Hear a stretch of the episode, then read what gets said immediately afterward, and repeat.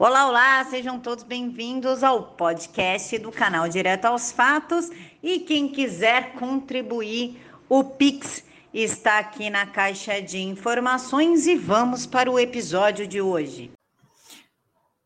Olá, pessoal, boa noite, sejam todos bem-vindos. E eu sei que o vídeo com o doutor é de sábado, mas hoje tem uma edição especial para que a gente possa entender os trâmites das coisas, tipo celular, o sigilo do celular do Felipe G. Martins pode quebrar, mas governadores têm o direito de não falar. Inclusive, a gente vai falar também da, do pedido do Supremo Tribunal, da CPI, na verdade, né, doutor? Da CPI, para que o presidente Bolsonaro explique por que ele visitou a empresa aérea azul. Tipo, oi? Então, tudo isso precisa ser explicado, a gente precisa entender e ninguém melhor que o doutor Renato. Obrigada, doutor. Obrigado a você pela parceria, Camila, pelo convite e pela amizade. Né? Vamos ver o que a gente pode esclarecer aqui de uma forma bem, eu diria, lúdica. Já doutor, chega de estresse então... dia a dia. Né? Não, chega de estresse. Inclusive, o estresse do momento é a CPI pedir para a Azul que, explicar por que o presidente visitou uma empresa privada. O senhor pode explicar isso para a gente, por favor? Ah, se eu te perguntar por que, que tem ali, por que, que existem animais na natureza, o que, que você vai me dizer? É, ou seja, Porque não tem Deus uma. Assim. Pois é, isso, por que, que o, senador pediu para a Azul explicar por que, que o Bolsonaro entrou na aeronave? Isso não é problema de senador. Bolsonaro entrou porque tem um, lá um relacionamento, o presidente da República, e quis lá fazer uma graça no avião, fazer uma confraternização qualquer. Qual o problema nisso? O que, que tem de proibido? O que, que tem de ilegal? O que, que tem a ver isso com o objeto da CPI? Na realidade, esse pessoal, esses senadores, eles não sabem o limite deles.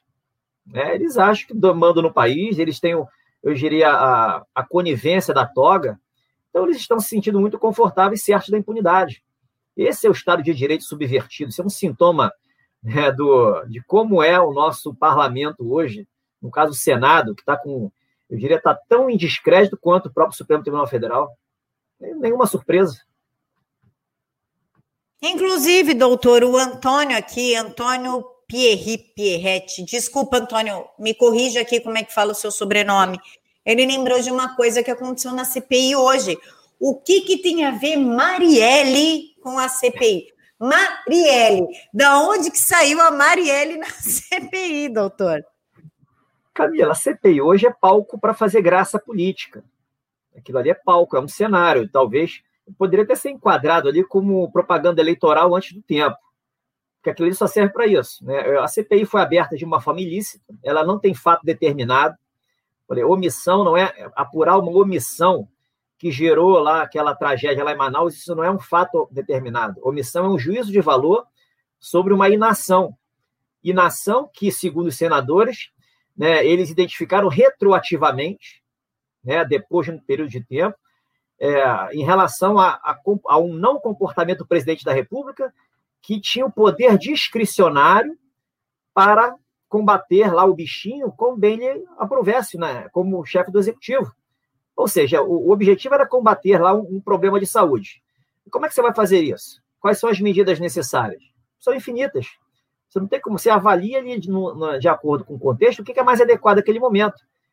Então, o presidente, lá com o ministro, decidiu fazer de tal forma, tudo documentado, né, tudo bem estruturadinho. Aí veio um senador dizendo lá, depois de alguns meses, não, não era assim que era para fazer. Que isso? O cara está se intrometendo nas competências do Poder Executivo, está forjando, botando forjar né, factóides para incriminar o presidente. O que é isso? Isso é Estado de Direito? Não, isso não é Estado de Direito. Isso é democrático? Também não tem nada de democrático. Isso aí eu, eu diria que é o legítimo ato antidemocrático vindo daqueles que deveriam exatamente dar um exemplo do que, ser, do que seria um ato democrático. Teoricamente, são representantes do povo.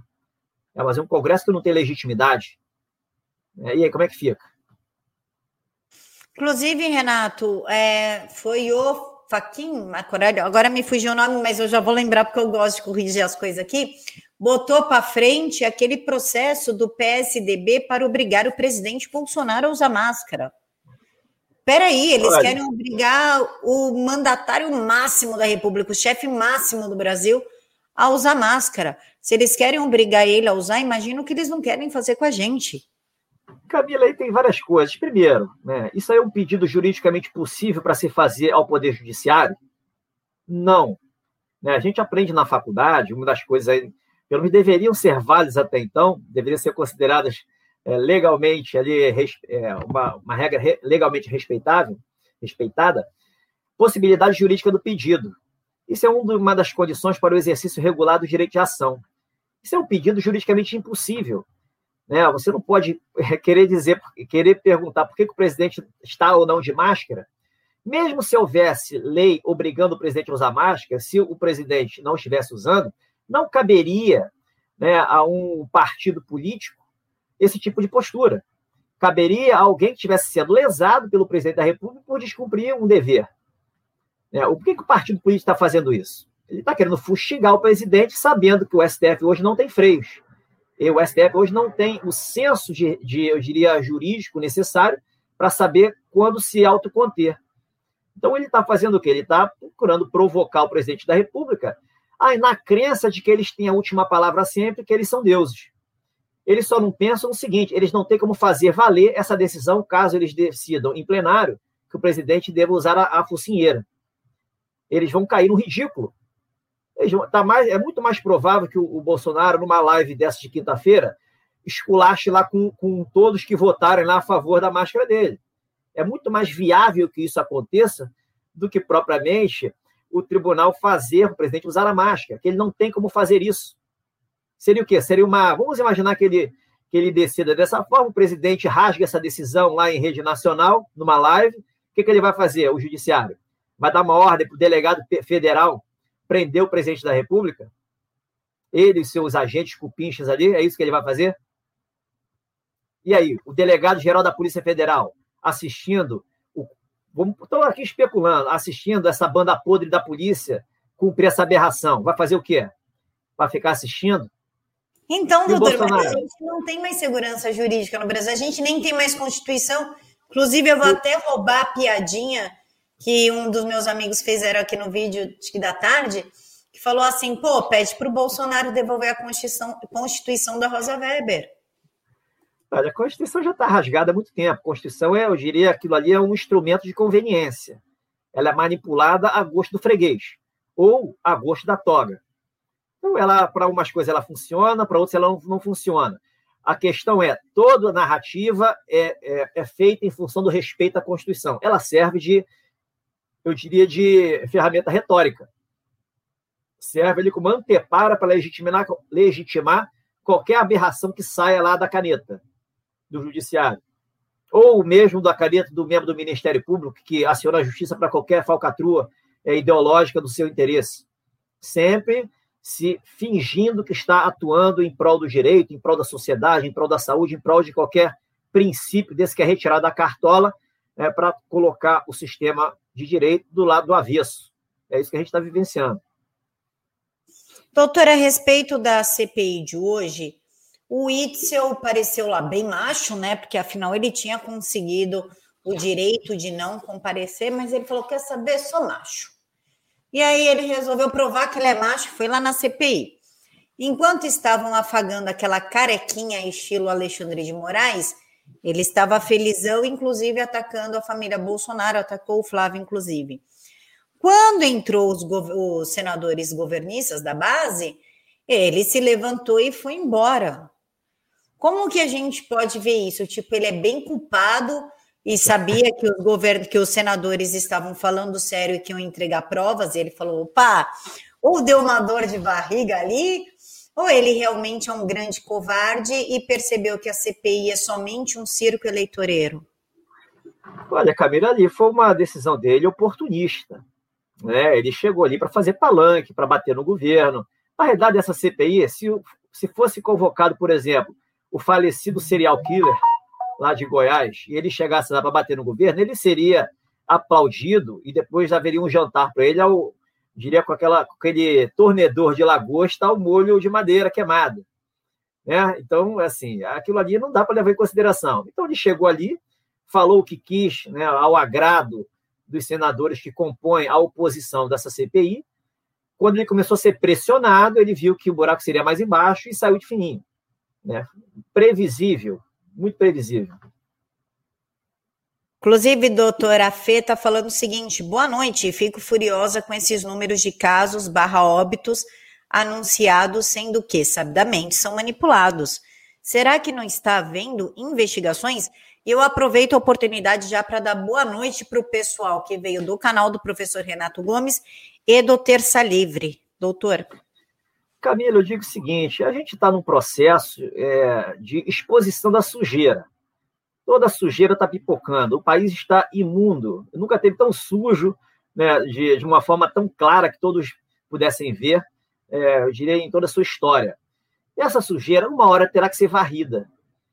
Né? Então, esse, esse caso, da quantidade de óbitos verdadeiros que foram em relação ao, ao, ao bichinho mesmo, ou por outras doenças, isso aí virá à tona em algum momento. É óbvio que deve estar havendo investigação é, de uma forma sigilosa. A gente está numa guerra, numa guerra invisível, uma guerra de quinta geração que afeta aí, sobretudo a mente das pessoas, que afeta o lado emocional e deixa as pessoas irracionais, né, com pouca inteligência. Então é isso que a gente está vivenciando. Por isso que as pessoas estão tão angustiadas, não estão enxergando, eu diria, o copo de água pela metade meio cheio, está sempre meio vazio. Sempre é a tragédia que se aproxima, mas o que está acontecendo é muito bom. Isso não tem como se sustentar por muito mais tempo. Imagine piorando, é a situação agora piorando.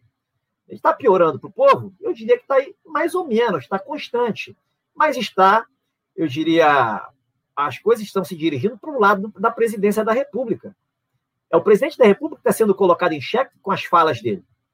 O exército, meu exército é do povo, meu exército é para garantir as liberdades.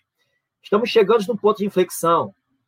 É, eu vou vetar esse, esse passaporte sanitário. Você não vai passar, isso é uma aberração. E aí? Estamos chegando no ponto. É, a decisão, a, a, o Barroso está com aquela ação debaixo do braço, ainda não julgou sobre o toque de recolher e o, os lockdowns. Né? Segundo as manchetes, é uma ação proposta por sugestão do, do presidente do, do Supremo. Está segurando. Então, são, mas são gatilhos que uma hora ou outra terão que ser acionados, serão acionados. Né? E aí, o que, que vai acontecer? Quem vai ficar mal na história? O presidente da República ou o tribunal e seus aqueles que fazem parceria nesses ataques velados, é, manipulados pela, pelo direito, pelo falso direito, né? tudo pela disputa pelo poder. Quem sairá fragilizado? Quem sairá vencedor? Que bom que o senhor tocou no assunto do passaporte sanitário digital, a droga que é lá. Ou a carteirinha que vai nos tratar como aceitos e marginalizados. Se o presidente vai vetar, ok, confio na palavra do presidente, mas aí retorna para o Congresso, doutor, e se o Congresso derrubar o veto, como é que fica? Aí tem duas opções, Camila. É, essa lei, ela é não apenas inconstitucional, ela é criminosa ela ataca de cara as, as cláusulas pétreas, são as liberdades mais básicas, os direitos e garantias individuais, que sequer emenda, emenda constitucional pode tender a aboli-las. Está escrito na Constituição. Então, o que eles estão fazendo? Eles estão criando uma lei, que é uma lei ordinária, é, alegando que, será para proteger a saúde de todos, o bem-estar, e garantir a, a proteção, a vida das, das cidadãos. É isso que eles estão fazendo. Então, uma, uma antepara jurídica criada só na cabeça deles, eles querem criar isso justificando essa aberração. A questão está na própria Constituição, né, que desmascara isso. A Constituição fala que a saúde é direito de todos e dever do Estado, o dever do Estado de promovê-la por meio de políticas públicas e sociais, que visa o? Ampliar o acesso ao tratamento, ampliar a, a, as possibilidades de prevenção, políticas públicas e sociais, ou seja, o Estado oferece meios para o cidadão, de acordo com a sua vontade, de acordo com as suas necessidades, chegar lá na, na no, no, órgão estatal, na instituição adequada, buscando tratamento a prevenção. No caso, a, a, imunização é uma das possibilidades que o Estado pode fazer por meio de políticas, e é o que está se fazendo agora. Pois bem, o que, que eu quero dizer com isso? O, o médico, num consultório, já tenho falado isso com frequência, vou repetir, ele não tem como garantir o êxito, 100% do êxito de um tratamento, de um diagnóstico feito com remédio prescrito. Vamos imaginar que o paciente ali tenha, é, tomando remédio, é, um efeito colateral, sofra alguma coisa que não é, é, não está dentro da estatística normal. O médico será responsabilizado se ele fez o, é, adotou o procedimento de praxe? É óbvio que não. Ou seja, é obrigação de meio. Se o médico não pode garantir 100% de êxito em qualquer coisa que ele faça, exceto cirurgia estética, obviamente, é, é, como é que um politiqueiro desse quer dizer para você o que é melhor para sua saúde? Ignorando, por exemplo, que essas imunizações são experimentais, né? A própria, os relatórios da Anvisa, que aprovam, diz lá que pode ser suspenso a qualquer momento, de acordo com algum problema que seja ocasionado. Como é que esses caras querem dizer o que é melhor para a sua saúde? Tem uma regra do artigo 15 do Código Civil, que está sempre sendo ventilada aí, é, que ninguém pode se submeter a, algo que pode colo coloque em risco a sua saúde. Além disso, né, uma lei que até o Bolsonaro trouxe, né, ventilando também, é a lei 62, 625975, salvo engano, é esse número, Artigo 3 diz que compete ao Ministério da Saúde tratar desse assunto das imunizações, das obrigatoriedades, se for o caso. É o Ministério da Saúde. Não é uma lei vinda do Congresso Nacional que viola as cláusulas pétreas de uma forma geral, que vai atropelar essa prerrogativa inerente lá ao Poder Executivo, que trata diretamente da saúde. É o órgão competente. Então tem várias coisinhas. Então essa lei, ela é não apenas inconstitucional, ela é criminosa, porque atenta contra as liberdades. E o artigo 17 da Lei de Segurança Nacional, que é a Lei 7170, diz lá violência contra o regime vigente. Isso é uma violência institucional. Eles estão abusando do poder legislativo para suprimir as liberdades. Por que será? Eu queria ver essa lei ser aplicada para eles. O povo cria as leis e impõe naquela, naquele Congresso, aqueles senadores, aqueles deputados, para se submeter à vontade popular. Seria o inverso. Eu queria ver como é que seria isso. É, mas não vai acontecer. O povo hoje é gado, o povo hoje é manada. É tratado como é um, um ser desprezível. É uma lei criminosa. Essa lei, na realidade, sendo aprovada, poderia se fazer muitas coisas. É, obviamente, é, dentro do que se espera, né, dentro do que se vende na faculdade, do que se aprende na doutrina. Essa lei sendo aprovada, o veto do presidente sendo derrubado, ela deve ser questionada no tribunal. E alguém tem dúvida de que o tribunal vai chancelá-la, dizendo que ela é constitucional? É, vai fazer isso. O que, que o presidente da República pode fazer? Como chefe de Estado, ele pode editar um decreto dizendo que é, dizendo que as, é, que o, a, as liberdades os direitos e garantias individuais previstos no artigo 5 devem ser observados que ele, como chefe de Estado, desconsidera a lei tal por ser inconstitucional e criminosa e, e que usará todos os meios necessários para garantir as liberdades dos cidadãos brasileiros. Ele, como representante maior do povão, ele traduz hoje com a popularidade que ele tem demonstrada nessas motocicletas o chamado poder constituinte originário.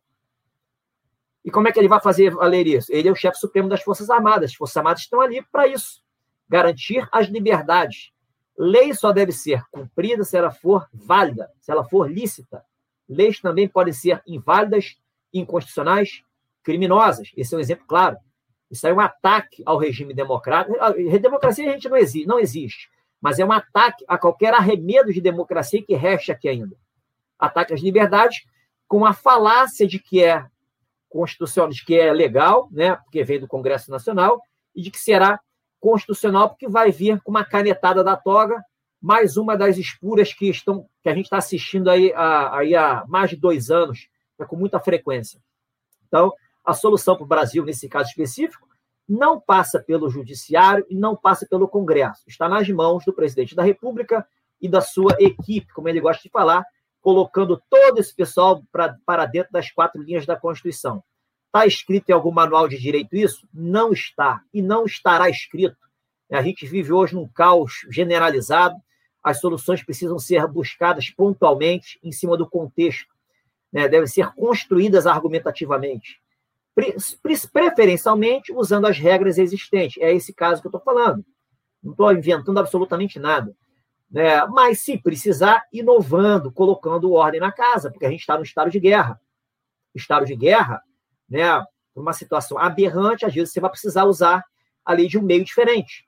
Né? Sobretudo, se precisar, usando o Código Penal Militar, que seria bem, ele viria bem a calhar para esse estado de coisas que a gente está vivenciando.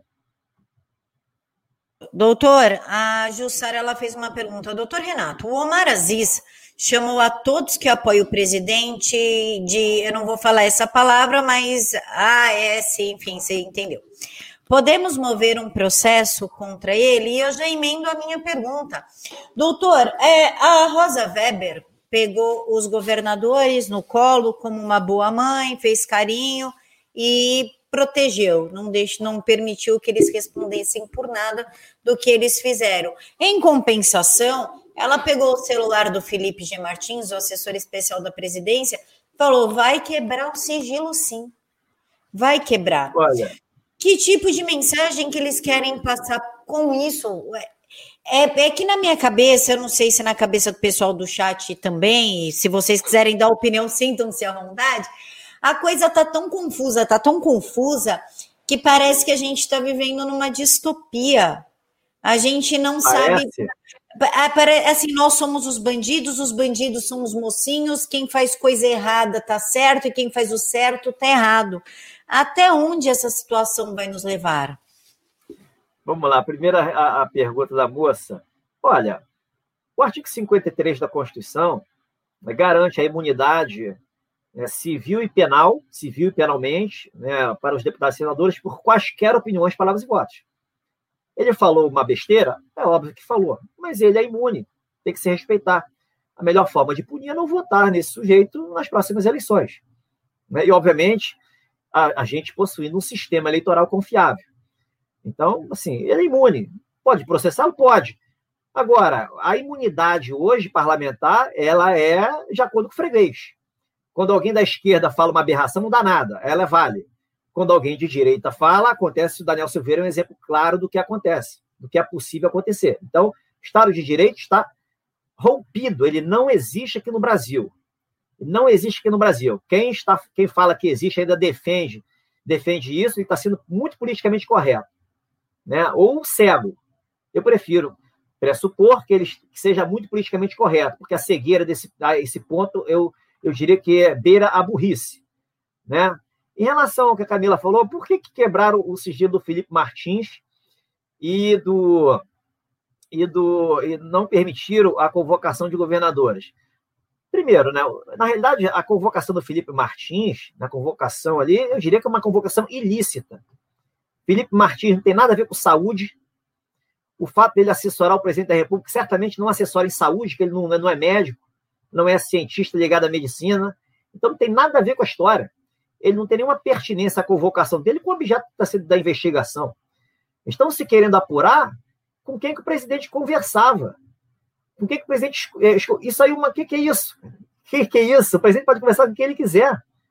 Até com o bispo que tentou matar, ele pode conversar.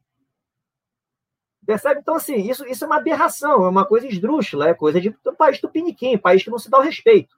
Existem instituições que não se dão respeito, essa é a realidade. Então, é, a convocação em si já foi indevida, né? porque não há, não há vínculo entre o convocado e o objeto de investigação. Quebra do sigilo, pior ainda. Se não há vínculo entre um, um, uma pessoa que seria ali testemunha de alguma coisa, ou pudesse contribuir alguma coisa para algo ligado à saúde, quanto mais quebrar o sigilo. Abuso de autoridade grosseiro. Abuso de autoridade grosseiro. Né? Mas, e aí, vai ficar por isso mesmo? Isso aí, a farra está continuando. Em relação aos governadores, salvo engano, o artigo 50 da Constituição diz lá quem que a CPI pode convocar é, até, até é, é, classificando como crime de responsabilidade a recusa. Está lá ministros vinculados ao presidente da República né, e, e, e, agentes públicos que prestem serviço ali ao Executivo Federal. Esses têm obrigatoriedade de ir. Não existe obrigatoriedade de governadores se submeterem a investigações feitas pelo Senado Federal. A Constituição não dá esse poder de um, um Senado né, obrigar senadores a depor. Né? Quem, ah, mas o, governador está envolvido em falcatruz, tudo bem, que investiga a Polícia Federal, junto com a STJ, junto com o Ministério Público Federal, junto com a Assembleia Legislativa, lá em caso de processo de impeachment dos governadores. Então, tem as esferas competentes para isso. Não é porque os caras cometeram ilicitudes, potencialmente cometeram ilicitudes, que deve se é, avalizar qualquer coisa para apurar essas ilicitudes. Ou seja, a, as ilegalidades, quando são contra o governo, a gente fica bravo, fica irritado, fica indignado. Quando é a favor do governo, está valendo? Isso não é direito.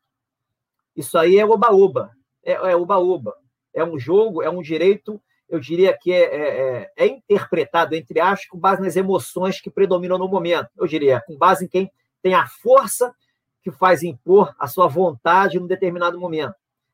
Então, é isso que está acontecendo. Ah, então, assim, a, a, decisão da Rosa Weber no mérito em permitir que governadores é, não compareçam ao CPI foi correta nesse ponto. Não envia fundamentação, mas foi correta nesse ponto.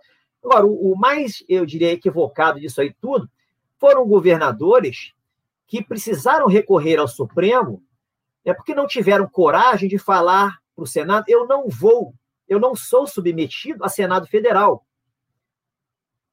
Não, onde está escrito na Constituição que um governador tem que ficar de joelhos com o Senado Federal? Eu não estou passando a mão na cabeça de governadores. Vamos pressupor que supor que esses governadores sejam todos honestos né, e estejam ali defendendo ali as suas prerrogativas de governador, de chefe do Poder Executivo Estadual. Né? Então é só falar, não vou. E aí, o que vai acontecer com esses governadores? Nada. Doutor, eu entendo seu ponto de vista, só que se coloque no, no, nosso lugar, pessoa leiga. Aí a gente vê o Supremo Tribunal Federal protegendo o Adélio. Não vai mexer no celular do Adélio, não vai mexer no computador, nem nas contas bancárias e nem dos advogados. E ele ainda pode vir a ser solto em junho de 2022, faltando quatro meses para as eleições. E desculpa, mas isso parece um jogo marcado, porque uma, se, o, se acontecer, se ele virar queima de arquivos, se apagarem o Adélio, vamos falar que foi o presidente da República. Ou a segunda hipótese, dar o tal da voz na cabeça dele, vamos fingir que a gente acredita que ele está sozinho nessa e que ele é um lobo solitário, e desta vez ele pega uma arma e acerta realmente o presidente, leva à morte. Então a gente vê a Adélio se safando 100% protegido, mas em compensação, por exemplo, o celular do empresário do, do empresário Carlos Wiesel, Wizard, Wizard é, sendo quebrado o sigilo telefônico dele, ele sendo ameaçado de, de coercitiva caso ele não compareça na CPI entre celulares de outros empresários e até médicos, tendo a Olha, sua quebra de sigilo. O ministro Pazuello. Vamos lá, é, o Estado de Direito está subvertido. Ninguém tem que ter dúvida em relação a isso. Não, ele não existe. Em relação ao caso do Adélio, por que, que está acontecendo isso? Porque está se aceitando.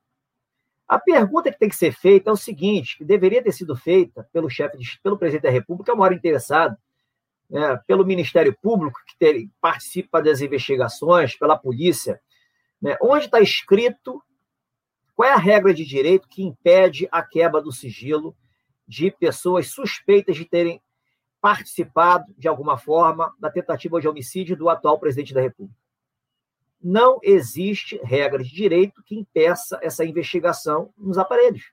É manipulação de princípios é o chamado pós-positivismo, onde os princípios valem mais do que regras, é, que se ensinam nas faculdades, e você manipula todo o conteúdo ao sabor. Então, você coloca lá, por exemplo, um sigilo contratual de um advogado, tem mais valor do que descobrir quem foi o mandante da da, do, da tentativa de homicídio do presidente da República. É o, é o judiciário manipulando princípios, obstruindo a própria justiça, gerando a injustiça, gerando a impunidade. É, correu vídeos e mais vídeos aí pela internet desses últimos, desses últimos dois anos, mostrando que havia mais gente participando daquela, daquele dia onde o presidente foi é, sofreu aquela, aquele atentado. E ficou por isso mesmo. É, por que ficou por isso mesmo? Porque se aceita justiça disfuncional. O presidente da República tem meios de colocar ordem na casa e fazer a justiça funcionar. São poderes disfuncionais, o poder judiciário disfuncional que não apura eu diria, era um fato ali, que é, aquilo ali é um crime contra a segurança nacional, atentado ao regime vigente. Qual, o que foi atentado? Um atentado à própria democracia. Você impedir que as eleições corram dentro da normalidade, tentando tirar do jogo o candidato favorito do momento, isso é um atentado direto ao regime democrático. Lei de Segurança Nacional, artigo 17 ali. Ficou por isso mesmo. É, é, para isso não vale, para as coisas sérias não vale. E como se aceita, se vendeu a ideia de que o judiciário pode tudo, decisão judicial não se discute, se cumpre, eles fazem o que eles querem. Não há regra de direito que sustente o que está acontecendo hoje. Tudo ilícito. Tudo ilícito. É, mas se aceita. Então a gente está vendo essas aberrações. Vamos aguardar o desfecho dessa história, que será interessante. Eu apostaria até, especulando aqui, que o presidente da República já sabe quem foram os mandantes. É, mas a gente também quer saber, né? Esse foi Não, um fato público. Na hora certa a gente vai saber. É, a sujeira está vindo à tona. Essa é uma sujeira que está, está persistindo a vir à tona, mas virá também. Tudo leva a crer que virá também. Inclusive, doutor, falando do, dos arroubos aí do STF, a ascensão deles em cima dos três poderes, a ponto do Marco Aurélio falar, Honey, queridos, Menos, bem menos, que já está começando a ficar bem chato. Eles estão querendo acabar, inclusive, com direito à propriedade privada, quando abrem exceção para que pessoas que pagam aluguel não pagarem o aluguel durante a pandemia e não podem ser despejadas, levando em consideração que há pessoas que sobrevivem do dinheiro desses aluguéis. Ou seja, vai se tornar uma bola de neve. Assim como a gente tem o Marco Aurélio pautando para julgamento a ação do PSOL sobre imposto sobre grandes fortunas. Ou seja, é uma escalada para o socialismo, tipo, a gente está, vem, vem Venezuela, é isso que está aparecendo. Camila, o judiciário ele não tem como implementar essas decisões. Ele só consegue implementar essas decisões se o Poder Executivo aceitá-las de uma forma subserviente. Isso não vai acontecer. Ninguém tem, tem dúvidas de que isso não vai acontecer, ninguém tem que ter dúvidas. A questão do, da, da, da, relativização da, da propriedade é, é compreensível. Quando você tira, a, a, eu diria, retira o direito de propriedade, você afugenta investidores. Você tende a, até afetar a economia com esse tipo de decisão. Você quebra, né, desrespeita é, relações contratuais. Né? E aí, qual é o interesse disso? Você viu gente da esquerda, a gente viu, dizendo que temos que derrubar a economia. O que, que esse tipo de decisão faz, no fundo? Né? Então, eles criam, além de manipular princípios, né, princípio da mora, direito à moradia, é, direito à saúde, direito à dignidade, fica nessa lenga-lenga manipulando a bel prazer, esquece que por trás disso existe um judiciário que tem que ser imparcial nas decisões e tem que decidir de acordo com as leis aprovadas pelo parlamento e com a Constituição. Mas eles se acham no poder de dizer, é, variar, mexer na Constituição a qualquer momento, de acordo com essas interpretações espúrias que eles fazem. Por que, que eles fazem isso? Não existe vácuo no exercício do poder. Não existe vácuo no exercício do poder. Né? Se vendeu a ideia que o tribunal tem a última palavra sempre, né? e se aceita isso de uma forma pacata, passiva, né? quase que automática, é isso que a gente está vivenciando. Esses são os reflexos do, que, do ensinado. É, a única coisa que diz na Constituição é que o Supremo é guardião da Constituição. Mas é óbvio que tem que ser guardião, é o tribunal de cúpula. Ele que decide sobre a validade e invalidade de leis, quando é acionado pelos, pelos, pelos órgãos competentes, e ele que decide, em última instância, algum caso concreto, quando é levado lá em cima por questões de constitucionalidade. É óbvio que ele tem a última palavra nesse sentido, mas desde que respeite as regras do jogo. Não usurpe competências, não crie regras usurpando competência do Congresso Nacional, não pratique ilicitudes, não pratique crimes, não manipule princípios, apesar de se ensinar isso na faculdade, que é muito bonito, isso aí é uma usurpação de competência, é uma subversão do Estado de Direito, é uma destruição da segurança jurídica. Por outro lado, né, se a Constituição fala que, que o, o Supremo é guardião, diz que o presidente da República tem o dever de manter, defender, cumprir a Constituição. Manter, defender e cumprir a Constituição, de garantir a unidade territorial, garantir ali é, a integridade da nação inteira. Está no artigo 78, ele se comprometeu a fazer isso quando tomou posse.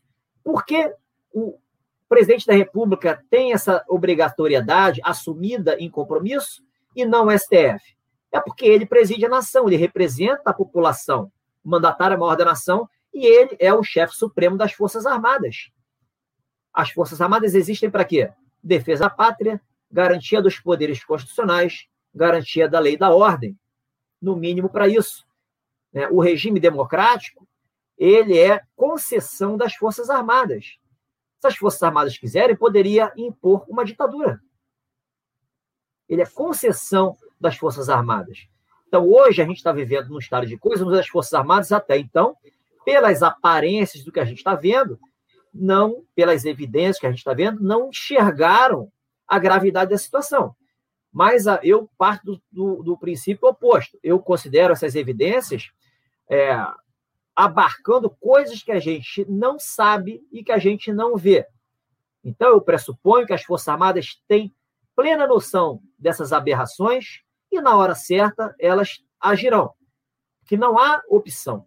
Né? Essa escalada está levando para o ponto de inflexão que saiu da boca do Bolsonaro, na, salvo engano, na quinta-feira passada. Estamos chegando no ponto de inflexão. Então, as Forças Armadas estão conscientes do que está acontecendo. Se a gente pegar as falas do presidente, as, as falas do general Braga Neto, é o Supremo é o povo. O Supremo é o povo. Né? Sem mencionar no discurso, fazer referência a ministro Supremo. Mencionou STM, mencionou outros agentes públicos, mas não mencionou nenhum ministro Supremo. Então, as coisas estão acontecendo, a gente tem que ter um pouquinho de paciência e fazer uma leitura mais sofisticada. Né? Como está, é impossível, Camila, permanecer. Então, doutor, tão impossível permanecer que é, é complicado você falar para o cidadão assim, ó. Gente, não rouba, respeito coleguinha, respeito que é dos outros, quando a gente vê esse tipo de coisa sendo aprovado na, na Câmara. Foi aprovado a mudança na lei da improbidade administrativa e o pior de tudo, o Lira saiu em defesa do texto. E o que, que isso quer dizer? Quer dizer que ficou muito mais fácil agora para a galera roubar. Inclusive, o que um, um dos principais itens do projeto está. Desculpa, pessoal. Está a definição de que apenas condutas dolosas intencionais devam ser punidas. Ações negligentes, imprudentes ou imperitas, ainda que causem danos materiais ao Estado, ou seja, aos cofres públicos, por consequência a nós, não podem ser enquadradas como atos de improbidade administrativa, pois desfalta o elemento de desonestidade. Que? Tá de Camila, brincadeira com a minha cara? Olha, eu gosto de sempre lembrar da fala do Barão de Tararé, de onde nada se espera, é de onde nada vem mesmo. Como é que você prova a intenção de alguém? Como é que você prova a intenção de alguém? Quando é um crime de uma tentativa de homicídio ou algo desse sentido, é fácil provar a intenção pelo dano provocado. Você presume, não tem como falar né, que não houve a intenção de ocasionar aquela lesão específica. É, mas nesse caso específico, como é que você vai provar a intenção de ter provocado um dano ao horário alguma falcatrua qualquer no âmbito administrativo? Porque o sujeito vai negar. Vai negar, vai virar um santo, vai ficar de, de joelhos, vai negar. E aí? Né? Eu diria o seguinte: eu tenho falado, Camila, e vale a pena, isso é mais um exemplo. O Brasil não tem jeito pelo direito, pela política. Né? A, a, o direito hoje, a política cria o direito, né? Mas o direito hoje virou política. Está tudo embolado, tá, é tudo é politicagem. E quem domina esse aparato hoje, esse Estado profundo, são pessoas que, eu diria, boa parte delas deveria estar vendo o sol nascer quadrado. É, são os iguais acima da lei. Não são os iguais abaixo da lei, como a, a grande maioria da população, quase a totalidade. Quem pega esse pessoal? Essa é a questão. Enquanto não houver, é, eu diria, a igualdade perante a lei realmente em prática, posta em prática, isso aí vai continuar. Então, a solução para o país é muito outra. Não é parla, não é, não são leis aprovadas pelo Congresso Nacional, muito menos decisões do, desse Tribunal é, do Judiciário hoje disfuncional. Então, a gente tem que aguardar o desfecho dessa história, desse estado de guerra em que a gente vive. É, dá para falar outras coisas aqui, mas não, acho que não é bom falar. É, inclusive, doutor, eu estou lendo aqui o chat, o pessoal acha que eu fico olhando para baixo. Eu não fico olhando para baixo, eu fico lendo vocês. Muitas pessoas questionam essa morosidade das Forças Armadas. Cadê as Forças Armadas? Onde estão nossas Forças Armadas? Por que as Forças Armadas não agem? Como que a gente pode colocar. Como que a gente explica isso para a sociedade? Sabe, começa a ficar meio complicado as coisas. Camila, a primeira coisa é o seguinte: né? quando Bolsonaro assumiu, como é que estavam as Forças Armadas? É, assim, como é que estavam as Forças Armadas por dentro? Como é que estava o alto comando das Forças Armadas? É, Bolsonaro, né, segundo é, fontes, foi fazendo ali mudanças do âmbito das Forças Armadas até deixá-las, eu diria, azeitadas, compactas, com ele, né? pessoa com, com comando patriótico, né? formado por patriotas, a, a, vinculados exatamente a ele. Todos com o mesmo propósito, garantir as nossas liberdades e, fazer o Brasil se tornar um país de primeiro mundo, rompendo esse ciclo do atraso de estagnação e cleptocrático que ainda persiste em ir e em continuar. Esse é o primeiro ponto. Então, ele teve que fazer mexidas durante esses dois anos. E eu diria que o, momento ápice foi quando ele destituiu toda a cúpula militar, ministro da Defesa e comandantes militares, né, e ainda pode fazer mudanças ainda se achar por bem, né, promovendo oficiais generais mais modernos, né, e o que naturalmente faz os oficiais generais mais antigos se aposentarem, porque eles não vão ficar cumprindo ordens de pessoas que hierarquicamente estariam abaixo dele. É, essa é a regra do jogo. Hoje, esse problema, eu diria que está bastante resolvido, né, ou bem próximo de ser resolvido. Segunda questão é, as pessoas não enxergam que a gente está numa guerra verdadeira, uma, guerra, uma terceira guerra mundial, uma guerra invisível diferente, onde vale tudo, vale elemento biológico, elemento cibernético, informação contra informação, é, uso de agressivo do ativismo judicial para desestruturar o governo, é, fragilizar a federação, né, formar ditaduras locais e regionais, praticamente estados confederados dentro de uma um estado deveria ser uma federação presidida pelo presidente da República. A gente está assistindo isso que está acontecendo. A, a, uma inversão de valores grotesca em função dessa narrativa do politicamente correto, né, capitaneada por esse progressismo imoral. Você vê a ministra do Supremo fazendo críticas ao sistema carcerário, né, ao invés de. E, e sendo incapaz de reconhecer que esse pessoal que está lá está por livre e espontânea vontade. Foi para o ilícito porque quis livre-arbítrio. Ninguém perde o livre-arbítrio, não existe determinismo social.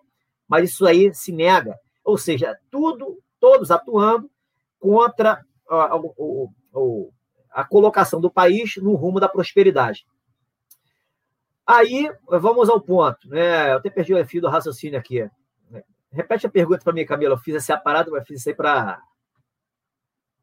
Como a gente explica para a sociedade a, essa morosidade, porque o povo está ansioso. Aí, tá, tá. aí vamos lá. O povo só está faltando aprender a fazer sinal de Isso. fumaça. Inclusive, o Marcelo Souza disse o seguinte aqui, ó. Camila, em uma live, o Jair comentou uma decisão do Nunes, do Cássio Nunes, em que ele afrouxava a lei da ficha limpa. E Jair elogiou, e também a favor da lei de improbidade. Na verdade, isso aqui não é bem assim. E eu já explico. Eu comento também. Você comenta? É porque isso aí está manipulado. Essas informações, da forma que passaram, não é a realidade.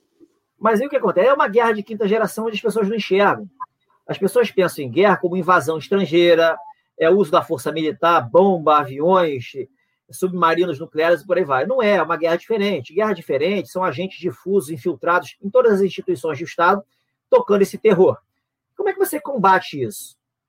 Você tem que monitorar o território todo, você tem que preparar, deixar as Forças Armadas prontas para agirem de uma forma que, quando entrar em cena, acabe com a história, ponha fim, não para ficar alimentando reações dos inimigos. O que, que ele tem a força são as Forças Armadas. As Forças Armadas agem com, a, com sigilo e de modo surpresa. É isso, é sigilo e surpresa. Esses são os dois fatores que é, orientam a atuação militar. E é óbvio, o Bolsonaro sendo o chefe supremo das Forças Armadas e tendo todos os sistemas de inteligência e meios de investigação ao seu dispor, ele sabe o que está acontecendo. Ele sabe o momento certo de tomar uma decisão dura e eficaz. Né? Ele está vendo tudo que nós estamos vendo. Ele já demonstrou isso com falas, com indignação. Ele sabe o que está acontecendo. Então as pessoas têm que ter uma confiança, ter confiança no presidente, porque não tem outra opção, não tem terceira via. Né? E esperar a hora que ele entenda por bem fazer o dever de casa. Ele terá que fazer. Não, não há como não fazer. É, o TSE já disse que, mesmo que você for aprovado o voto auditável, né, aí não vai ter como implementar no que vem. Olha só a gracinha. É, e aí? Vamos aguardar que vem muita coisa interessante pela frente. Essa é uma guerra. É um vale tudo. E, no final das contas, vai valer, vai ganhar quem tem o poder de fato, que é o presidente da República né, que é quem está do lado do bem. Então tem que ter paciência, não tem jeito. A minha sugestão é a seguinte: não compreenda, quando você não compreender alguma coisa, ignora. Se apega com o que o presidente fala, é, e não leia o que ele fala como bravata, porque aí você vai ficar doente. Né? Confie no que ele está falando, procure ver coerência no que ele fala, ligar todas as falas dele de uma forma conexa, de uma forma ali que faça sentido e se apegue a isso. Não procure entender atos isolados do governo, falas de ministros desencontradas, como foi o caso da Damares, do ministro do Turismo e do ministro da Saúde, é, falando a favor desse passaporte ali da, da morte civil, é, legitimando a morte civil, né, e o Bolsonaro disse que vai vetar. Então, aí pegaram falas encontradas, já começaram a bater no presidente. Então, assim, ignore o que não se entende e confie no salvador da pátria. Por mais que ele diga que não é, ele é o salvador da pátria. Vai fazer a segunda independência do Brasil, libertando o Estado das falcatruas.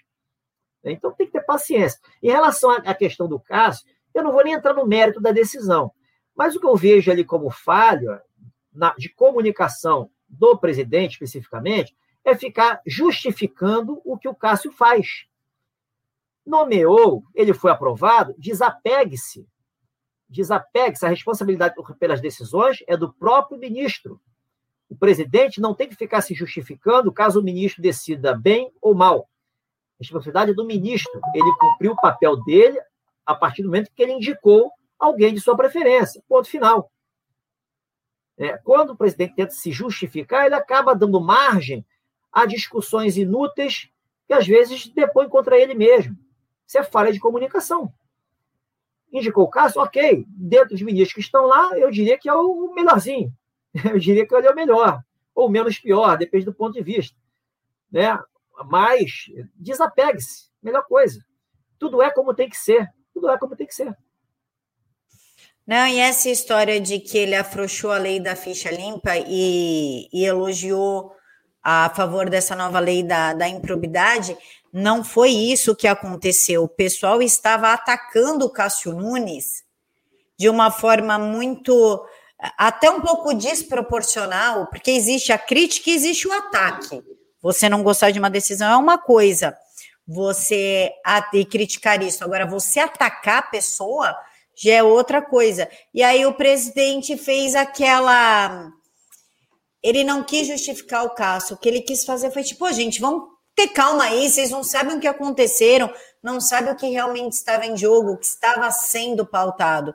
Foi mais ou menos isso. E aí já lançaram que ele era a favor de tudo isso aí, que ele autorizou, quando não cabe a ele autorizar ou apoiar ou pedir isso, entendeu? Mas, Camila, assim, a população hoje, no geral, está angustiada, está irritada, está inconformada, né? está descrente, desesperançosa. Quando acontecem essas coisas pontuais, eu falei, é a guerra de quinta geração, uma guerra que, no final das contas, ataca as mentes. Ataca as mentes, as emoções ficam em desequilíbrio, e o que, que você faz? Você não pensa muito antes de falar alguma coisa, antes de agir. Você reage, normalmente por impulso. E tende a, eu diria, para descambar para uma ofensa, uma crítica ali, é, eu diria, onde você tende a perder a razão, a razão jurídica. Né? Então, assim, não é a melhor forma de você analisar as coisas. Eu sempre procuro, é, assim, na minha visão, da minha visão holística da vida, eu sempre parto disso, tudo é como tem que ser, e quando eu discordo de alguma coisa que alguém faça, eu, ao invés de eu ficar irritado, eu procuro levar para o lado da inconsciência. Por que, que o cara está fazendo isso? Ele está fazendo certo dentro da visão de mundo que ele tem, dentro do conhecimento que ele tem, dentro dos valores que ele porta. Não é questão de, é, do, do, mais certo ou mais errado, porque o certo e o errado são conceitos extremamente subjetivos. Existe um senso comum em relação ao mínimo ali que pode ser é, tido como certo. Né? Mas o que é certo? O que é errado? Né? Hoje, no Brasil, você pode dizer que o certo se transformou em errado e o errado está banalizado, foi, foi transmutado em certo. Né? O, a ditadura da toga é tida como democracia, inclusive pela grande maioria dos parlamentares que só falam em defesa da democracia.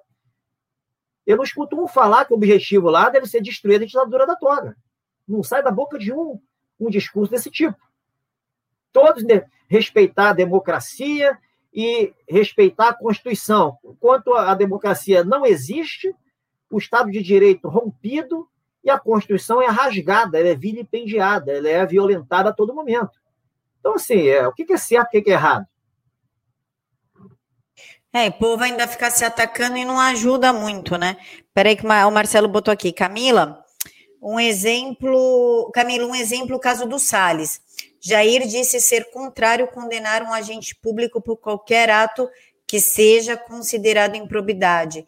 Exagero, sabe? É, mas tem que ver em qual contexto que ele falou isso, mesmo porque ele está deixando o STF e a PGR investigar o Salles de ponta a ponta, né? Até busque apreensão. Inclusive, não falou nada de, do deputado que está preso. Eu acho que o Jair ele dá bastante liberdade, né, doutor, para as coisas fluírem, caminharem. Quer investigar, investiga. Quer fazer, faz.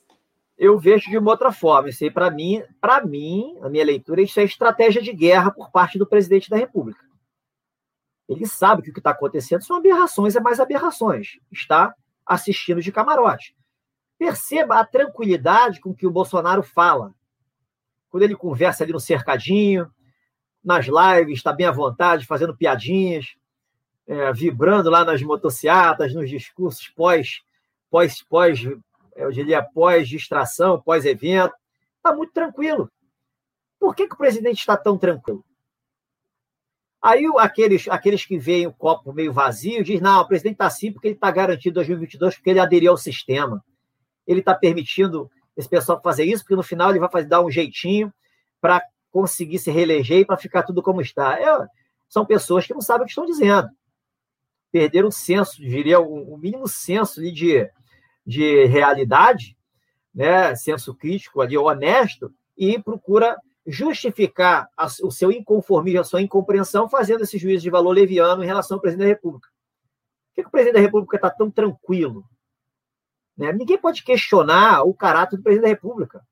Quem tem o um mínimo de percepção para fazer leituras corporais, para captar a emoção que ele transmite num discurso, a empatia, a autenticidade, a honestidade intelectual, quando ele, quando ele mostra a, o raciocínio lógico que ele tem, não dá para você questionar. Você pode discordar de atos que venham sendo tomados, sobretudo na, na questão de medidas provisórias, etc., leis sancionadas, é, ou mesmo não defesa de determinados normativos, falha de comunicação, mas nada disso desabona a, o caráter do presidente da República. Nada disso o transforma num traidor da pátria, num mentiroso, isso, aquilo. As pessoas não aceitam isso porque é, elas, elas aproveitam o fato de nada ter acontecido, apesar dessa autorização gigantesca que foi dada para o Bolsonaro, para bater no presidente, como se isso fosse justificativa, né? o não agir no momento em que todos nós gostaríamos que agisse. Isso não é justificativo. Então, tudo isso que está passando, Camila, está acontecendo, é compreensível. Inclusive, doutor, é, eles querem ouvir, o Randolph pede que o Wilson Itzel dê depoimento em caráter reservado para que não se exponha a vergonha e os roubos dele. Isso aqui é justo? Não sei, vou deixar o senhor res responder. e já emendo aqui com a informação de que o Barroso é, concedeu a Carlos Wizard o direito de ficar em silêncio durante o depoimento à CPI da Pandefraude. Ele nem deveria ter sido chamado. O cara é um empresário, não é da área da saúde. O senhor consegue perceber que está sendo chamado empresário, assessor da presidência, assessor especial da presidência, médico que está lá no hospital salvando vidas, enquanto esses senadores estão dentro do Senado roubando nosso dinheiro, inclusive da saúde, junto com governadores e tirando as nossas vidas, médicos que salvaram vidas estão sendo criminalizados. Fica meio complicado um, um bandido corrupto como o Itzel ser ouvido em caráter privado, sem a gente saber o que vai ser falado, e enquanto você vê um empresário como o Carlos Wizard, por exemplo, é, tendo ali a concessão para ficar calado em algo que ele nem deveria ter envolvido. Camila, falta só a fogueira. Falta só a fogueira. O restante está aí. É a cópia da, da Idade Média, ali, da Idade Moderna, da, da Inquisição. Né? Então, assim, falta só a fogueira. Não tem mais o que fazer. É, virou bagunça. Eles podem tudo. Estado de não direito é isso. Esse é o estado de não direito. É exemplo, a gente está vivenciando o que a gente não quer daqui para frente. A gente está passando por uma experiência, eu diria, maravilhosa, se as pessoas prestarem atenção. Eu diria que as pessoas, pelo menos as pessoas que estão nos assistindo, nunca aprenderam, nunca tiveram tanta noção jurídica como tem hoje. Não é nem por causa da, não estou falando nem por causa das coisas que eu falo, não, mas pelo interesse em buscar informações, em aprender. Nunca estiveram tão politizadas como estão hoje. Nunca estiveram tão conscientes como estão hoje. Isso é excelente, isso é maravilhoso. Esse é o lado positivo da coisa. É porque Bolsonaro disse lá atrás: eu sei onde está o câncer do país. Então, vocês, eu vou para onde o povo mandar eu ir. Vocês me sinalizam que a gente vence essa guerra. Sinalização já houve. Ele disse que a guerra já está vencida. Então tem que confiar. Só juntar as peças soltas do quebra-cabeça que dá para trazer um conforto bem interessante. Isso aí, esses casos assim aberrantes, eu gosto. Sabe como é que eu vejo isso? Por que, que a gente está vivo? Cada um está vivo por uma missão específica. Né? A questão é de evolução individual. Né? Ah, mas eu não acredito, não tem problema. É a forma como eu vejo a vida. A gente vive para crescer, evoluir como espírito.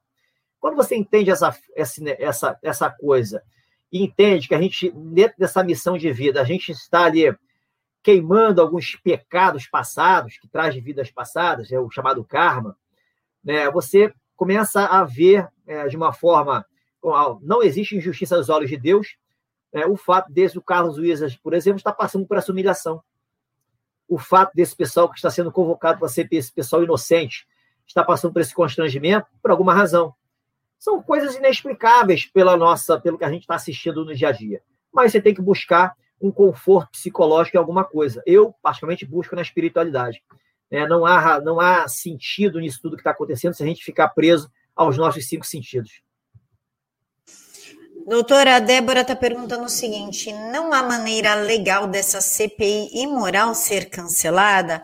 De onde poderia partir um pedido para isso? Haveria. Presidente da República 142. Fora isso, vai, isso aí vai se estender o quanto puder. O quanto eles acreditarem que vão sangrar a popularidade do Bolsonaro ou mesmo incriminar o Bolsonaro de alguma forma para é, forçando o impeachment. Eles vão continuar. Só que eles estão, eles estão no processo de autofagia. Nitidamente estão no processo de autofagia e não enxergam. Doutor, batemos quase uma hora de live, já são 57 minutos. O que podemos esperar para quinta, sexta e sei lá, o Brasil vai explodir, vai tipo descer é, OVNIs aqui, como é que fica? Inclusive, o presidente Bolsonaro conseguiu botar o Brasil na próxima missão da NASA e ele quer mandar pessoas para lá, né? Eu já sugeri, pelo amor de Deus, manda o Supremo Tribunal com a Maria do Rosário, né? Vamos lá ver se dá para rolar lá em cima, tira esse povo daqui de baixo. Camila, tudo que está acontecendo tem um porquê. A gente não está passando por isso por acaso, é um momento de mudança. Por que, que Bolsonaro foi eleito? Sozinho, quase morto, contra tudo, contra todos, sem dinheiro de campanha, contra o Estado profundo. Ele foi eleito. Por que, que tentaram tirar ele do carro, golpeá-lo a todo momento, mesmo ele, quando não estava bem amparado pelos oficiais generais que comandavam lá o, as três forças, né, e, e houve esse desgaste aí, muito em função disso, nesses, dois anos, mesmo assim, nada se conseguiu fazer contra ele. Por que, que, desde o início da pandemia, tudo que ele vem falado vem se confirmando? E os inimigos da pátria vêm abusando o tempo inteiro e vem dando tudo errado. Eles apenas ficaram, apenas ficaram sem carapuças. Por que está acontecendo tudo isso? Por que, que ninguém mais engana ninguém? Tudo tem uma razão de ser. Por que, que o Bolsonaro está cada vez mais popular? Está cada vez mais forte. Como o ministro Alex Lorenzoni disse muito bem, é o, o líder mais popular da história do país. Por quê? Qual a explicação para isso? Né? Ele está sem partido. Não tem dinheiro de fundo partidário. O sistema eleitoral joga contra ele. Toda a, narrativa, a imprensa, sempre, praticamente 99% contra ele. Sistema de justiça contra ele. Instituições OAB, CNBB, é, é, ANJ, Associação Nacional de Jornalismo, e, e todas essas instituições, ONGs, tudo contra ele. Por que ele está cada vez mais forte? Por que, que as redes de televisão estão contra ele? E, teoricamente, tem uma abrangência muito maior de comunicação, mas não convence ninguém. Por que, que os institutos de pesquisa são desacreditados? E por que, que tudo isso contra o presidente, essa narrativa toda contra o presidente e o governo, as pessoas estão cada vez mais conscientes tem cada vez mais pessoas indo às ruas dispostas a participarem dessas motocicletas que agora serão frequentes, sabe, sei lá, eu, eu, eu presumo que será até quando chegar esse ponto de inflexão, você vai virar, eu diria, uma certa rotina para deixar a chama acesa das pessoas. Tem uma razão de ser. E a razão não é logicamente explicável pelos cinco sentidos. Não há uma explicação linear para isso que você pode unir 1 ao 2, o 2 ao 3, o 3 ao 4. Né? A explicação é holística. Né? No livre, o ser humano não consegue controlar né, as consequências dos seus próprios atos. Né? São seres na forma humana, são seres do mal que estão querendo aqui tomar conta do país, destruir a humanidade, transformar as pessoas de bem escravas. E não é assim que funciona, a vida é muito mais do que isso.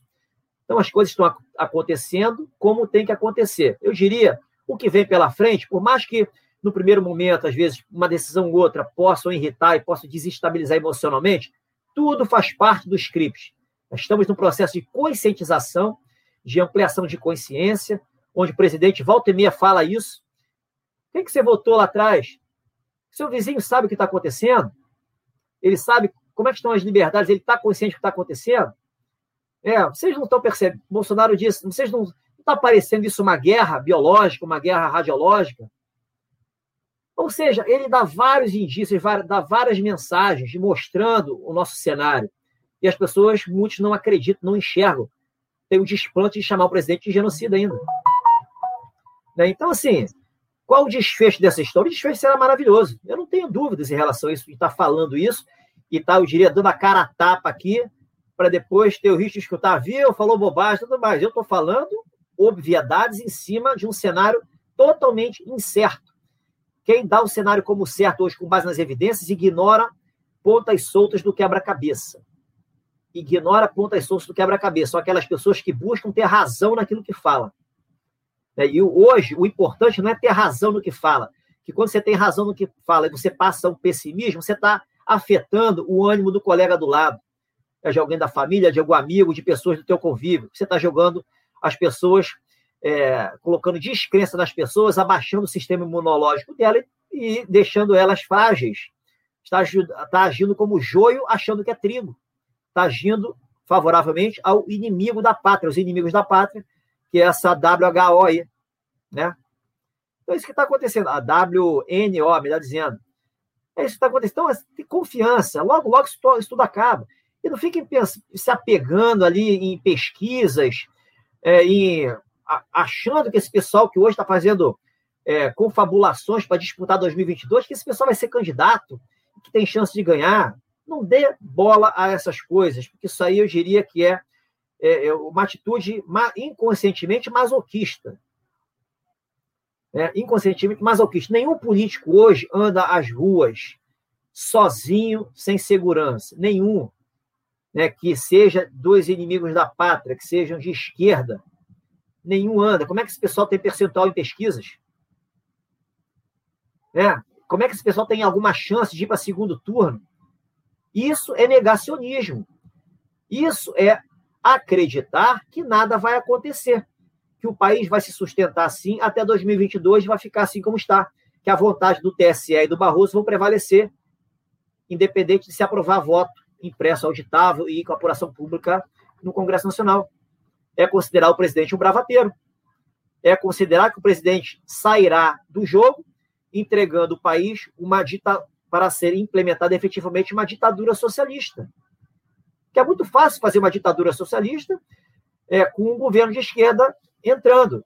Só não ocorreria se aí sim se houvesse uma intervenção militar é, de, por partindo das próprias Forças Armadas. Caso contrário, se as Forças Armadas aceitarem um governo de esquerda, elas serão sucateadas com o tempo e já era. O Brasil não terá jeito, o Brasil será dominado pelos inimigos estrangeiros que, que, que estão de olho aqui no nosso território fértil e farto, riquíssimo.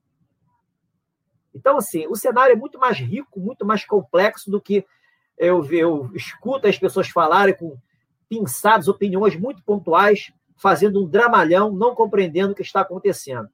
Né? Uma, só para fechar, Camila, já falei muito em relação à a, a, questão da fala do Bolsonaro, né? Ah, se meu veto for derrubado em relação ao passaporte sanitário, vai virar lei. Então tem gente tirando conclusões aí de que vai virar lei, não tem o que fazer. O presidente da República não disse isso.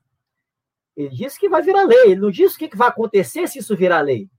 Né? Então, se tira conclusões precipitadas. Ah, então, ah, e além disso, qual seria a inteligência do presidente da República, nesse contexto atual, falar: se acontecer isso, eu vou enfiar o pé na porta. Vou arrancar a cabeça de todo mundo. Seria inteligente ele falar isso? É óbvio que não, não faz o menor sentido nesse momento atual. Então, eu diria, parar de colocar palavras na boca do presidente, fazendo juízo de valores ruim.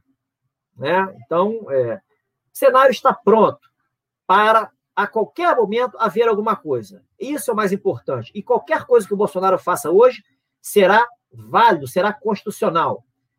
No mínimo, por se for uma coisa imprevisível, uma coisa inovadora, haverá legitimidade popular plena, porque ele representa o povão que está acima do próprio direito. Se o povão for às ruas, colocar tudo abaixo, colocar tudo abaixo, acaba a ordem jurídica vigente. Já acabou, né? De uma forma ali, é, como tem sido destruída, já acabou, mas vai acabar de fato pela força do povão. E aí o que, que aconteceria? As Forças Armadas entrariam em cena, assumiriam para colocar ordem na casa. E seria reinstaurado um novo sistema de direito, uma nova Constituição, pela força do povão, poder constituinte originário manifestado com poder de fato. Mas não, isso não precisa acontecer, que o presidente da República representa muito bem esse papel, está no comando dessa operação. Qualquer coisa que o Bolsonaro fizer hoje para resolver o problema será legítimo.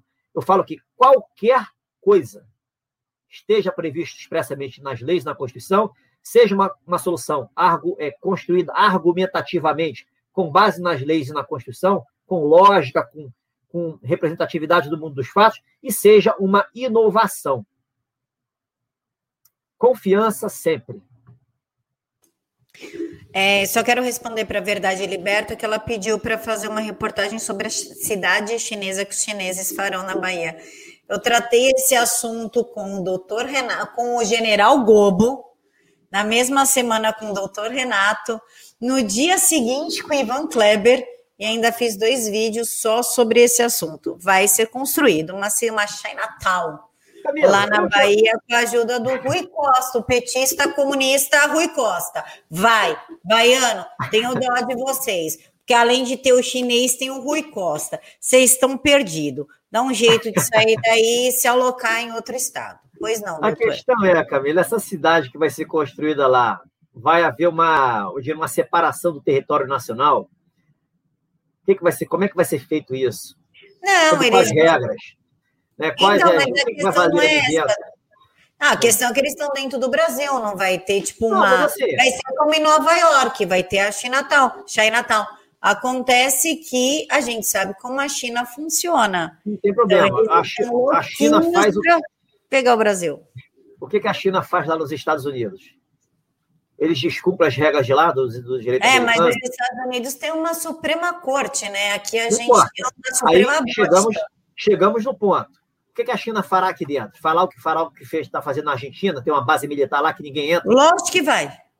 Vamos aguardar. Isso aí é o que ameaça a paz, isso é crime contra a segurança nacional por parte de quem aceitou isso. Por parte do governador. Do Rui Costa, do vagabundo é. do Rui Costa. Então vai depender do aí que tá. A gente está especulando, mas comprar terras em si né? Se não há vedação legal expressa, você não pode presumir que o sujeito vem aqui fazer falcatrua. Você não pode, no direito decente, você não presume a má fé. Independente que seja de olhinho puxado ou não. você não presume, você tem que presumir a boa fé. Agora, cabe o Brasil se transformar num Estado decente, né, uma fiscalização forte, ter um sistema de justiça mais decente ainda, para poder a gente ficar tranquilo. A gente tem isso? Vamos ver o desenrolar dessa história. Então não dá para, eu diria, criar uma tempestade num copo d'água nesse momento que a gente está. É, porque a gente não tem nem mais Constituição, a gente tem 11 Constituição. A 12 que está com o presidente, que é a verdadeira, e o resto é o que o STF brinca de Constituição. Doutor, onde o pessoal pode te seguir, assistir tuas lives, comprar o livro, rede social, enfim, tudo mais? Olha, no, no YouTube, Telegram e Face, Renato R. Gomes.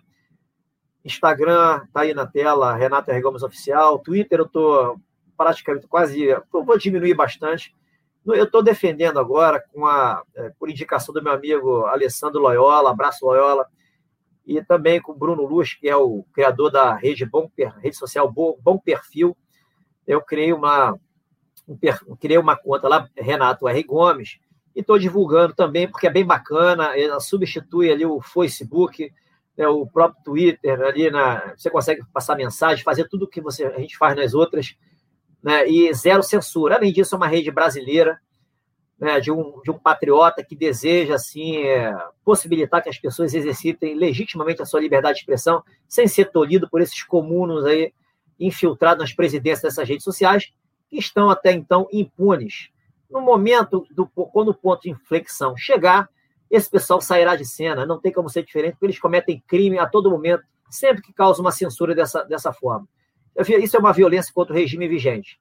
Tudo que ameaça as liberdades básicas, as cláusulas pétreas previstas no artigo 5 no caso os direitos e garantias individuais, é um atentado ao regime vigente. Óbvio, qual é o regime vigente aqui no Brasil? Uma ditadura da toga. Mas o regime vigente que a lei presume que exista é o regime democrático.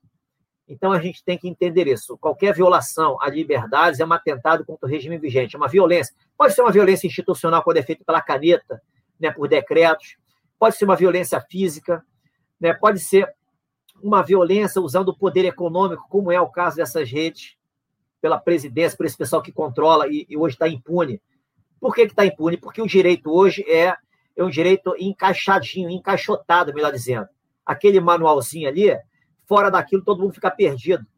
Pensar é proibido numa faculdade de direito.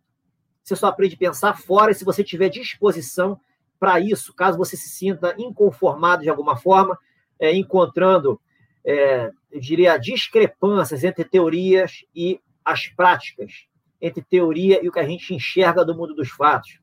Quando a gente encontra decisões tomadas sem rebater objeções que evidenciam suas incoerências grosseiras. Então, isso tudo faz a gente entender que o direito é muito mais rico do que isso que se vende.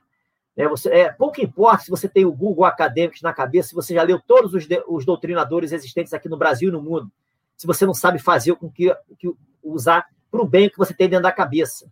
Se você é uma pessoa desonesta intelectualmente, se você não tem caráter, se você manipula o direito, avalizando toda essa porcariada que a gente está, eu diria, tendo que engolir até então.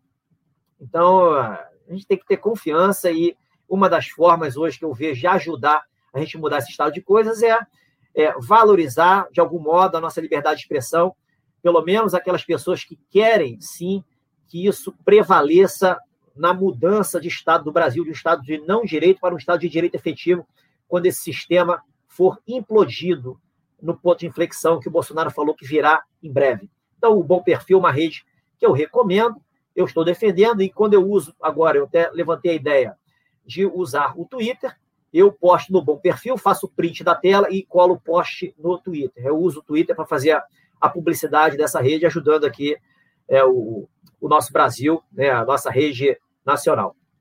Então, é isso. E o, o, os livros que a gente tiver interessado, é só mandar um, um zap para o meu telefone, 21. Fala o número devagar, devagar.